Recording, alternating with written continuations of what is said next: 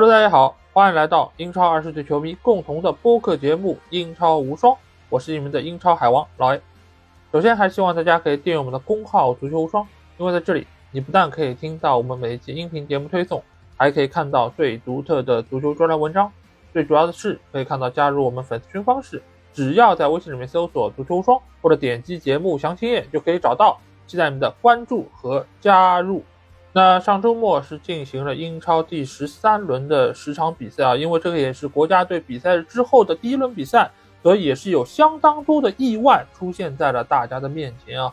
那这期节目我们自然会来回顾一下上一轮各个 FPL 玩家的一个成绩，同时呢来展望一下最新一轮的一个情况啊。这里要提醒大家一下啊，这一轮也就是英超第十四轮打完之后。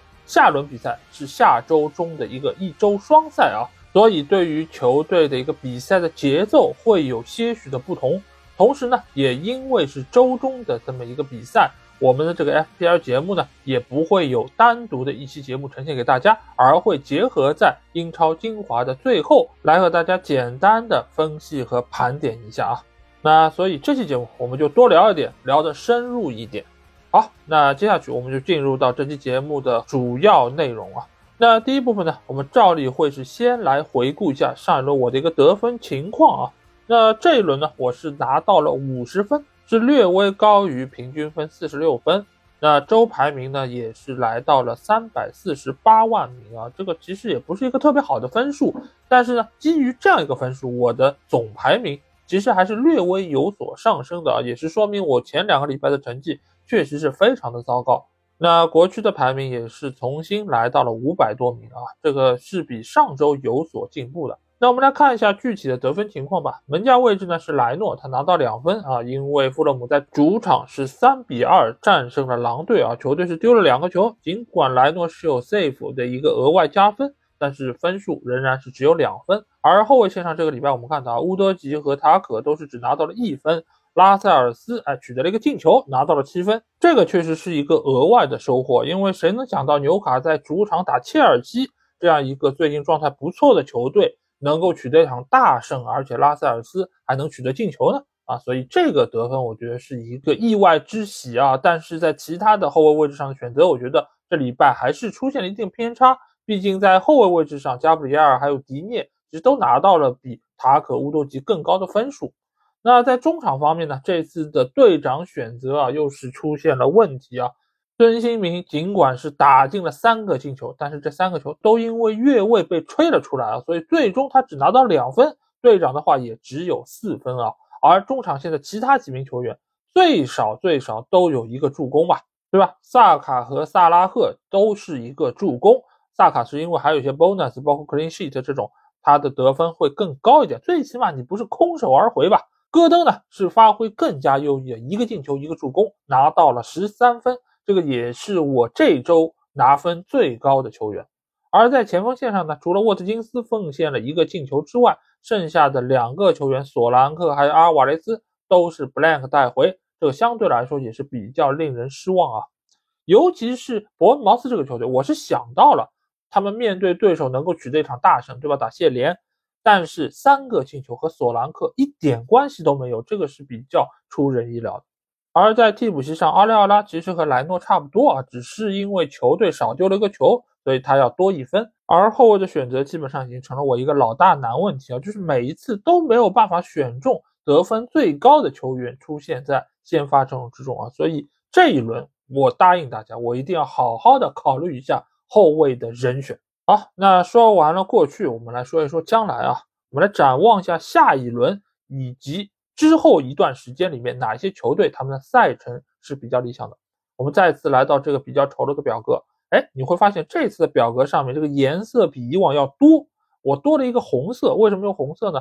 就是有一些球队我们要去规避他的球员，因为未来他的赛程相对来说是比较糟糕的。那结合未来三轮和六轮的一个情况来看啊，赛程比较差的球队有三支啊，他们是热刺、维拉还有卢顿队，所以对于这三个球队人员的选择就会需要比较谨慎一些。那我们再来看一下赛程比较好的这些球队啊，赛程最好的球队呢是诺丁汉森林还有利物浦，他们在未来几轮都不会遇到特别强对手。而赛程相对好的呢，还有三支队伍，那就是阿森纳、西汉姆联队还有伯恩利啊。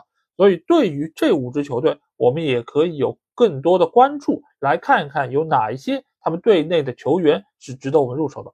那接下去我们照例会和大家来聊六个非常重要的球员，同时呢来说一说他们所在球队以及本轮比赛的一个情况啊。那第一个球员呢，我们要说到的就是拥有点球的姆贝乌莫。姆贝莫在有一段时间他的发挥并不是特别理想，而且我当时也觉得他们未来的赛程会比较艰难。但是没有想到这段时间他的发挥非常的稳定啊，而且得分效率也很高。所以慢慢的，他的身价也在不断的上涨。那在这个礼拜呢，他们要面对的是卢顿队啊。卢顿我们一直说他是一个升班马球队，而且整个球队身价也不高。那面对卢顿的时候，球队往往可能会有比较好的发挥。那既然如此的话，布伦特福德我们该选谁？肯定要选姆贝乌莫啊，对不？因为第一个我们说了，他有点球，这个对于选择中前场球员来说是一个额外的加分项。同时呢，他还有任意球，有定位球，这样呢就保证了他能够有进球产生，同时还有比较大的概率产生助攻。而且下一阶段呢，布伦特福德的赛程相对还是不错的。尽管我之前也有提到过，第十八轮的比赛他们是轮空的，因为和曼城这场比赛，由于曼城要去打世俱杯，所以呢，布伦特福德只能是休息一轮。那在这一轮，所有布伦特福德的球员都是零分。但是即便如此，我还是非常建议大家可以入手姆贝乌莫，因为未来的七轮比赛中，他们会遇到不少的中下游球队，比如说这轮的卢顿，之后还有谢联、水晶宫、森林等等这些球队，那都是拿分的好机会。就算十八轮不能打，那你让姆贝乌莫做一轮的替补又有什么关系呢？而且姆贝乌莫真的是一个非常值得入手的球员，为什么？因为你可以看一下。现在在整个中场的这个球员之中，他的总分是排在第四位的，在他前面的是萨拉赫、孙兴民还有萨卡。尽管这些人分数比他高，但是这些人的身价也要比他高很多，所以在性价比方面，姆贝乌莫是非常好的。而且姆贝乌莫在 XG 的排名之中是以七点三个预期进球排名第二，仅次于萨拉赫的八点七四。而且这两个球员是形成了一个断崖式的领先，排名第三的是贾罗德·鲍恩，是五点零七，你看离姆贝乌莫差的非常远，说明萨拉赫和姆贝乌莫是能够拿到非常多进球得分机会的。而且老詹呢，不仅仅是预期进球高，他的预期助攻也很高，他在预期助攻的排名中也是排名第二，是三点八次的预期助攻，仅次于毕费的四点零二。所以你看。他有进球，有助攻，有点球，有稳固的核心主力位置，再加上它的价格这么便宜，只有七块钱，还有什么理由不入手它呢？而且我们也说到，这轮比赛他对手是卢顿，那卢顿的防守是怎样一个形式？是在门前堆人的这么一个形式，所以你想要依靠渗透来打穿对方防线是非常难的。那在这个情况下，最有利的一个进攻手段是什么？那就是定位球，而布伦特福德我们知道是整个英超联盟定位球战术套路最多的球队，可能没有之一。那面对卢顿，不是正好派上用场吗？而且姆贝乌莫又是定位球的主罚者，那他拿到助攻的概率也会变得非常高。所以老詹呢，是我在这个礼拜第一个要推荐的球员。那第二个球员是谁呢？就是拥有点球主罚权的伊萨克。纽卡这个球队，我们知道最近蛮苦的，伤病员非常多啊，板凳上是派上了一批小朋友。但是即便如此，他们在上轮的比赛中还是四比一大胜了切尔西，而且在周中的欧冠中，也是在九十多分钟仍然一比零领先的情况下，被大巴黎最后时刻打进一个点球，一比一逼平。所以整个球队战斗力还是非常的旺盛啊。那在这个情况下呢，目前纽卡的锋线。由于卡德威尔逊的受伤，所以伊萨克成为了唯一的中锋人选。再加上我们知道伊萨克是有点球的主罚权的，所以这个从得分的效率上来说是一个很大的保证。那我们再来看一看伊萨克的数据啊，伊萨克的数据也是非常的厉害。他的预期进球在前锋之中是排名第四，而且每九十分钟的预期进球达到了零点九六，这是什么概念？就说明他每打九十分钟就能够差不多拿到一个进球。这个在所有的主力前锋之中排名第二，仅次于哈兰德。也就是说，拥有一个健康的伊萨克，他的得分效率要远远高于阿尔瓦雷斯、高于沃特金斯等等这些热门的前锋人选。而且现在的纽卡尽管伤病很多，但是球队的核心成员还都在。比如说后场特里皮尔能够送出助攻，中场的吉马良斯这样一个核心球员还是能够健康的出现在每场比赛中。再加上他的身侧还有戈登这样能冲能跑能创造机会的球员，所以伊萨克在中间其实能够拿到一些饼，而且他的把握机会能力相对来说在这些前锋中不是很差的。也就是说，只要预期进球有保证。他的进球是有保证，再加上由于前一段时间他的受伤，他的身价并不是特别的贵啊，只有七点四块，所以在前锋这个领域之中，伊萨克是性价比非常高的一个球员。那第三个我们要说到球员呢，就是拥有点球主罚权的吉布斯怀特。首先，我们之前说到了诺丁汉森林最近一段时间的赛程是非常好的。他们在接下去的五轮比赛中将会遇到埃弗顿、富勒姆、狼队、伯恩茅斯这样的队伍，都是相对比较好对付的中下游的球队。尽管球队的主力中锋阿沃尼是遭受了比较严重的伤病，可能要到明年才能够复出，但是在他周围的一些其他进攻球员，他们的身体很健康，他们的状态也很好。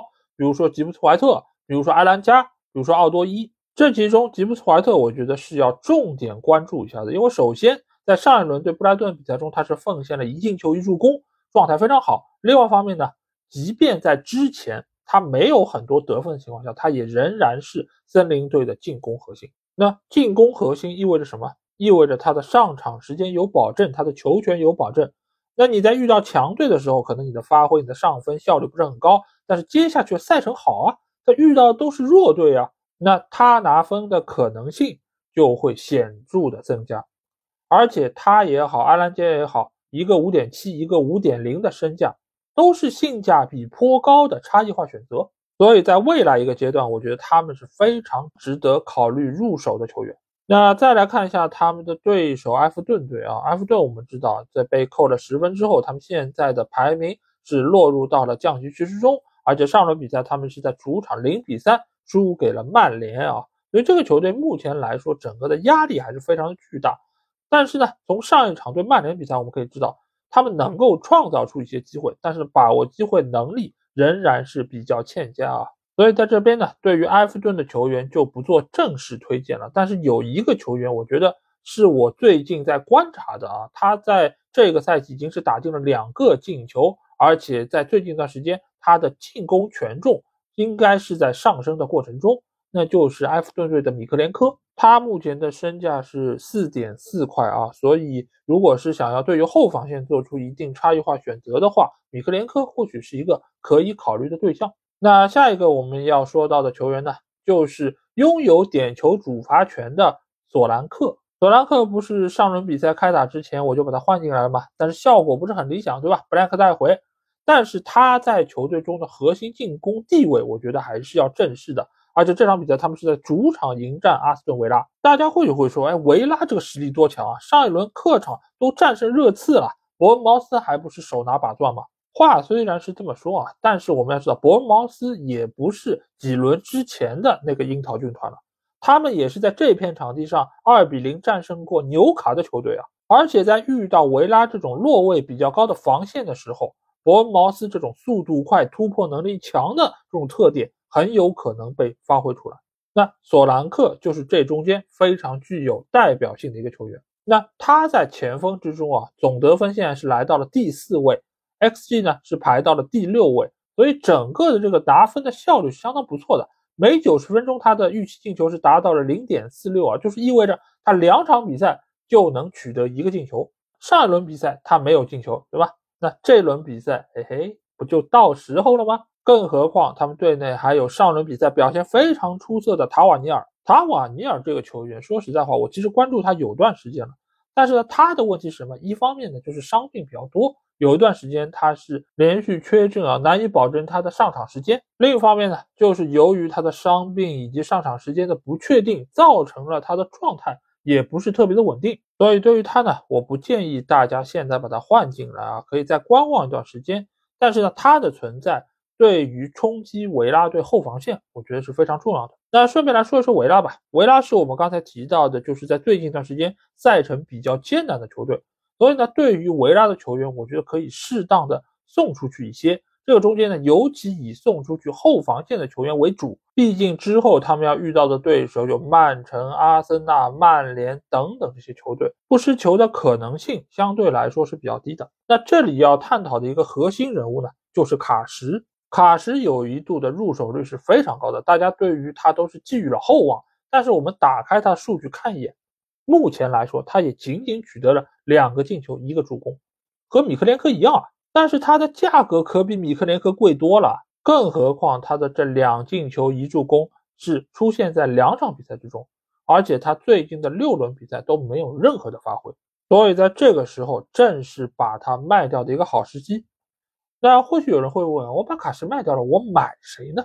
那这里我给大家推荐一个人选，当然你也可以考虑一下我刚才说到米克连科，对吧？毕竟他的身价要便宜零点七，你可以拿这零点七块钱。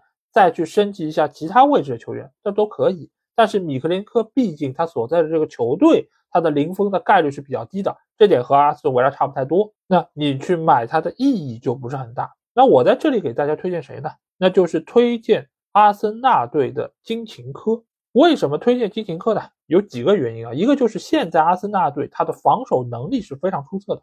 这一赛季我们提到过，他在进攻方面或许比去年是有略微的下降。但是在防守方面提升很明显，所以现在枪手拿到零分的可能性比较高。其次呢，金琴科尽管未必能够确保场场比赛都是主力，但是他拿到主力的可能性会比较高。因为目前来看，阿特塔一般会对强队的时候使用富安健洋，因为他有更好的身体对抗啊等等防守能力。但是呢，如果是遇到和自己实力差不多或者绝大多数实力比阿森纳更弱的球队，都会上金琴科，因为金琴科有更好的助攻能力，他对于进攻的参与程度也更高，那也就能够帮助球队更早的确立胜局。而防守方面，由于对手的实力不那么强，不依靠金琴科问题也不大。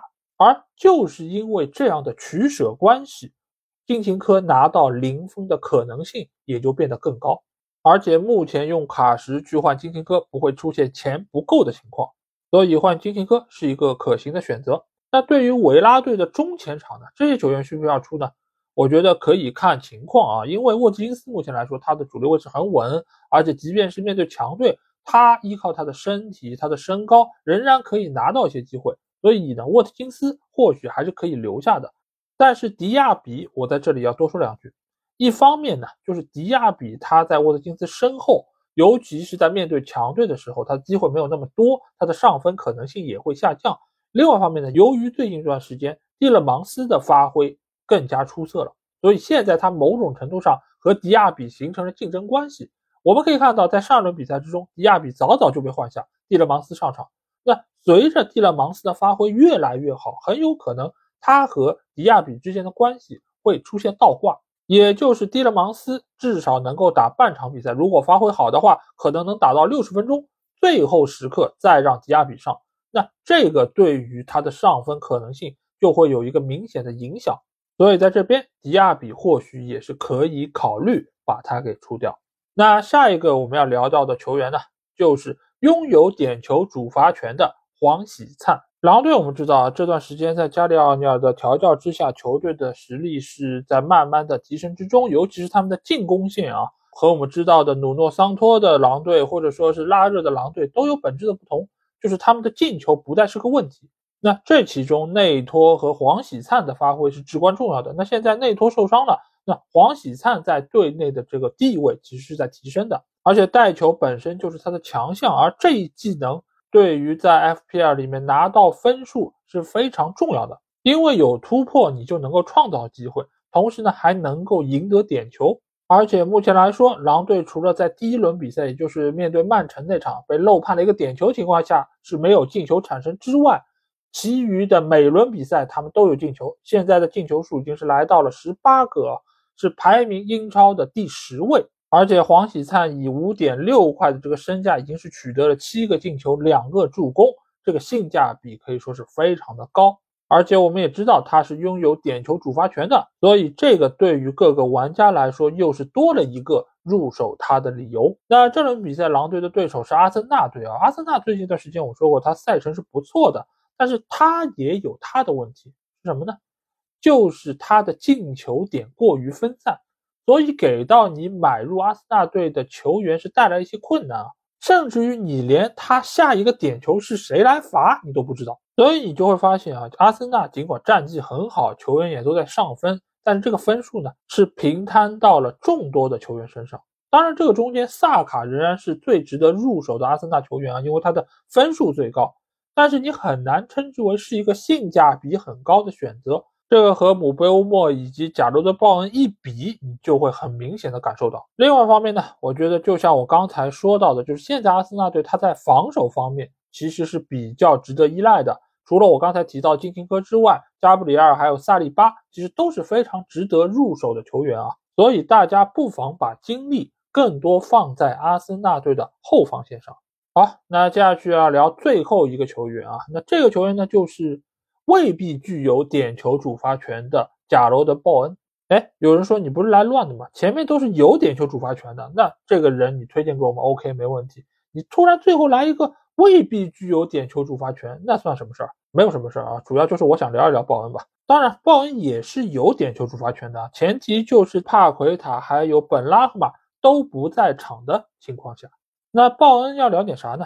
鲍恩肯定要说一说他现在这个伤病是不是影响到他之后的比赛什么的。从目前的情况下，我们知道他是没有出战这轮周中的欧战，所以呢，周末的联赛是不是能打，其实是存在疑问的。但是在这里呢，我还是要像上周一样啊，劝一下众多的玩家，就是不要这么快的就把鲍恩给出掉，因为鲍恩是整个中场之中，无论是进球能力，还是获得机会，还是稳定核心位置等等这些。都是排名非常靠前的一个球员，再加之今年西汉姆联队整个球队的发挥和稳定性也是不错的，所以你在这样一个情况之下把他换出去，未来也很有可能再要把他换进来。所以与其如此，不如把他再留在阵中观望一段时间。那既然说到了西汉姆联队，那我就在这边顺便推荐一个球员吧。这个球员可能知道的玩家并不是特别多啊，他的名字叫姆巴马。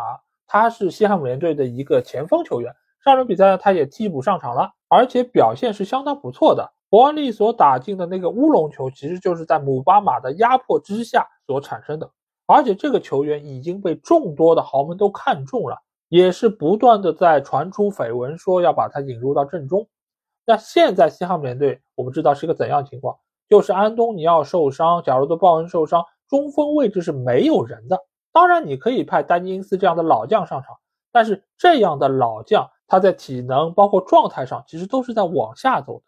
如果姆巴马能够展现出不错的能力，那他是有可能拿到主力位置的。而且从他上轮比赛的这个发挥来看，他是一个身体很强壮、球商很高的球员。而且目前他的身价只有四点三块啊，可以称之为是一个白菜价。因此，如果你想要主打一个差异化的话，那姆巴马是一个相当不错的选择。那这轮比赛他们的对手是水晶宫队啊，水晶宫这段时间我们知道他们的主力球员埃泽又受伤了，这个对于球队来说是一个相当大的打击。不过好在呢，另外一侧的奥利泽他是伤愈复出，而且在上轮比赛中也是打进了非常精彩的一个入球，看出来他的状态非常好，而且目前他的身价也只有五点八块啊。是一个性价比不错的选择，但是在这里呢，我不推荐大家入手它，因为埃泽的受伤对于球队的进攻线又是一个非常大拖累，而且未来的时间水晶宫的赛程会变得比较艰难。这个艰难无论是对于进攻还是对于防守球员都是如此，所以呢，水晶宫的球员劝大家就不要碰了。如果原先你阵中有安德森有格耶，也可以在这两轮考虑把他们出掉。好，那在说完了本周的六个重点球员之后，我们来聊一聊这轮的重点比赛啊。第一场比赛我们要说到的自然是曼城在主场迎战热刺这场比赛。我们先来看一下曼城。曼城在这场比赛中，他首先是主场作战，所以他们的优势还是非常明显，毕竟我们知道，在这片场地，整个2023年他们还没有输过球。另外一点呢，就是我通过最近几轮观察曼城队这个表现啊，我发现一个点，就是现在的曼城似乎又在把权重慢慢的往哈兰德身上倾斜，那这个就能够造成他在比赛中有更多的射门得分机会，从而也有更多上分的可能性。那由于这种倾斜呢，也造成了阿尔瓦雷斯他的位置某种程度上比以往撤得更靠后了，那他拿分的可能性。也就随之而降低了。另外一方面呢，在左边路多库现在其实已经是拿到了稳定的主力位置，格里利什是彻底沦为了替补啊。所以目前的曼城，哈兰德和多库是非常值得入手的。而热刺我们知道最近一段时间也是缺兵少将，罗梅罗这场比赛仍然不能上，所以波斯特克格鲁会派出怎样的后防线，其实是非常令人期待的。如果这场比赛他派的还是那四个边后卫，来作为四后卫的人选，那给曼城打穿的概率就会非常的高。而且上一轮比赛，本坦库尔的受伤也是让本就已经捉襟见肘的中场线变得更加的薄弱。而在锋线位置，孙兴民是唯一一个值得依赖的球员啊。上轮比赛他的状态确实是很差，而且运气也不是很好，对吧？打进了三个越位球都没有算。但是很明显，球队还是在围绕他来搭建这个进攻体系。所以只要他在前面，就是能够有射门机会的。那我们刚才也说到了，热刺未来一段时间他的赛程是比较难的，他所要遇到的对手也比较强，由此也会相当程度的限制孙天王的发挥。那更不要说他身侧的布莱恩希尔啊，或者说库卢塞夫斯基啊，他们上分的可能性就会更加低。所以在未来可以调整一下热刺在每个玩家阵中的这个占比啊。那下场比赛是纽卡对曼联这场，刚才我们纽卡的情况基本上已经谈了。那曼联这边呢，我们来简单说一说啊。曼联最近一段时间，它的阵容的完整程度其实是在提升的过程中，尽管在磨合方面还有这样或者那样的问题，当然主要问题是体现在防守端啊。因为进攻端我们知道，上一场对阿弗顿是打进了三个球，周中对加拉塔萨雷的欧冠也是打进了三个球，所以现在在进攻方面，他们似乎某种程度上已经解决了原有的问题。但是防守端确实问题还比较严重，尤其在面对纽卡这样一个成熟度很高、整体性很好的球队的时候，曼联失球的概率会非常高。但是呢，我们不要忽视一点啊，纽卡现在的阵容厚度是比较薄的，而且在周中他们和大巴黎的比赛中，这十一个人是打满了全部九十七分钟，所以在体能储备方面，纽卡是占据一个比较明显的劣势。尽管曼联的欧冠是要比纽卡晚踢一天，而且他们的飞行距离也要比纽卡更长，但是最起码他们对于球队的阵容是做出了轮换的。而且卢克肖我知道也是伤愈复出啊，那他的回归对于曼联的进攻线是一个重大的利好啊。而且我们也从最近两场比赛这个进球数猛增可以看出这一点。所以，或许在之后的比赛中，霍伊伦也能够迎来他在英超的第一个进球。所以吧，两个球队其实都有自己的问题，所以我看好他们都会在本场比赛中失球。那派上双方的中前场球员就是一个相对比较明智的选择。那最后一场重点的比赛呢，来到就是切尔西在主场迎战布莱顿的比赛啊。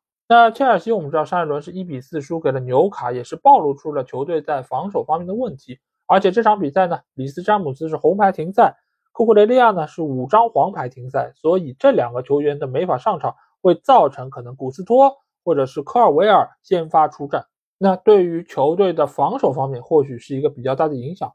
但是呢，布莱顿的防守也好不到哪儿去，而且他们是刚刚打完欧战，所以德泽尔比也会对于球队。做出一定程度的调整，所以这场比赛我觉得很有可能变成一场互捅局。那切尔西方面，我觉得还是最推荐帕尔默啊。帕尔默他在每九十分钟的 xGI 中是达到了零点八七。什么叫 xGI 呢？就是结合了 xG 还有 xA 这两个数据之后，它的一个加成。也就是说，差不多一场比赛它就能够有一个进球或者有一个助攻。这个数据是在整个英超的中场中排名第二的，仅次于萨拉赫。但是如果结合到他的身价，可以说性价比是极高的。排名第三的呢，是我们刚才提到过的姆贝乌莫，是零点八五。这三个球员是远远领先于后面这些中场的。我们所熟知的萨卡、孙兴民这些都不到零点七，所以目前入手帕尔默仍然是一个非常好的选项。那最后还有两场比赛，我们简单来说一说。第一场比赛是利物浦在主场迎战富勒姆。那利物浦主场作战意味着什么？意味着萨拉赫发挥的机会又来了。我们刚才说到了，每九十分钟的 xGI，萨拉赫是排名第一，而且他的数据非常好，零点九七，就是说呢，每一场比赛至少会有一个进球或者助攻。在这个情况下，有什么理由不用萨拉赫呢？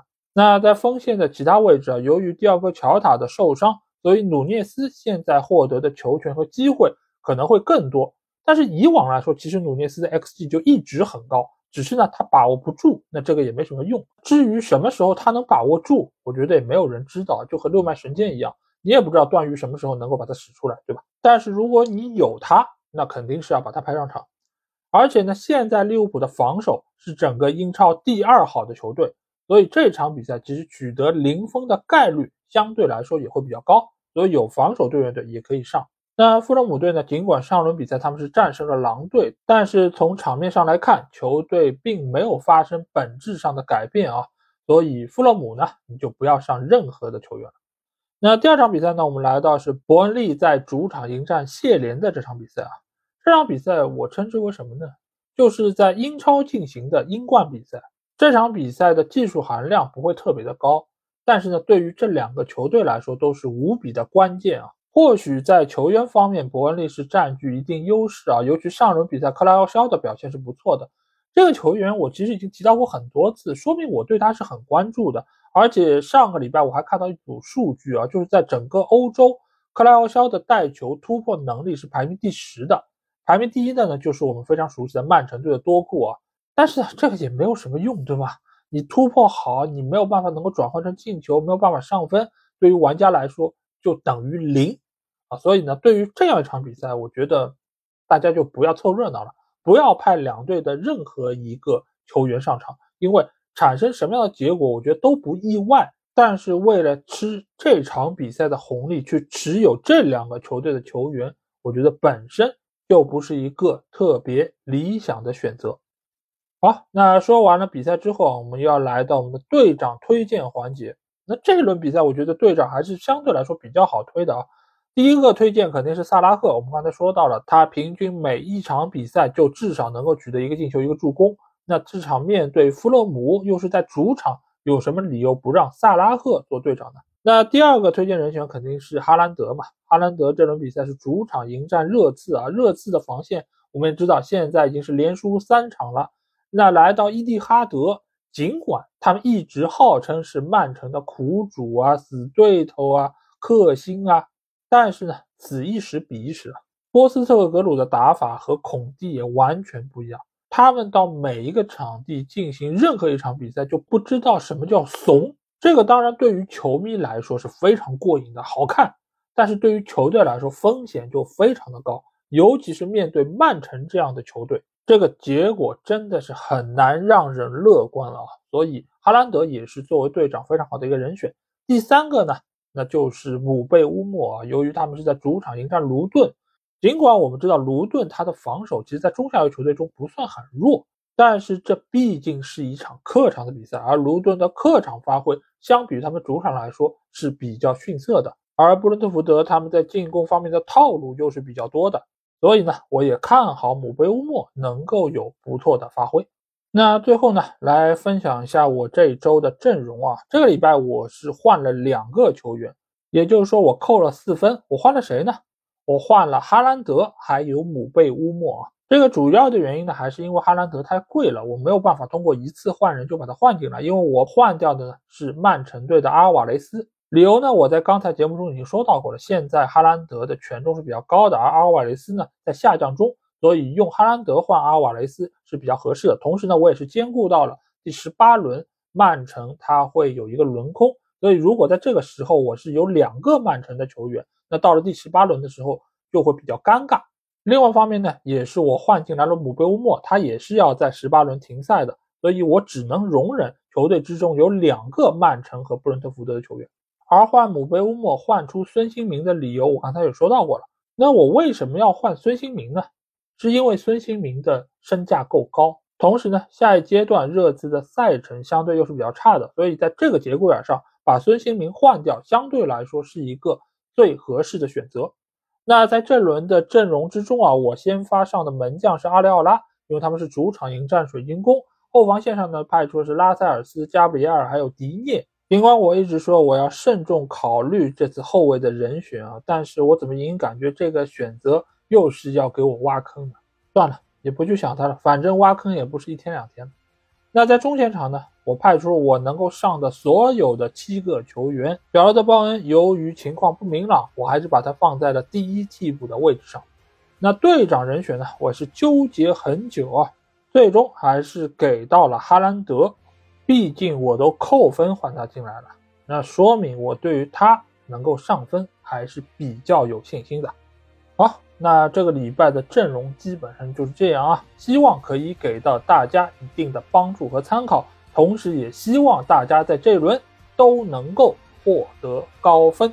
那这期节目基本上就是这样，如果你听了我节目有什么话想对我说，欢迎在我们的评论区留言。如果想要和我直接交流，或者来加入我们英超无双 FPL 联赛的话，也可以来加我们的群，只要在微信里面搜索“足球无双”就可以找到，期待你们的关注和加入。如果是收看了我们视频版的朋友，也希望大家可以一键三连。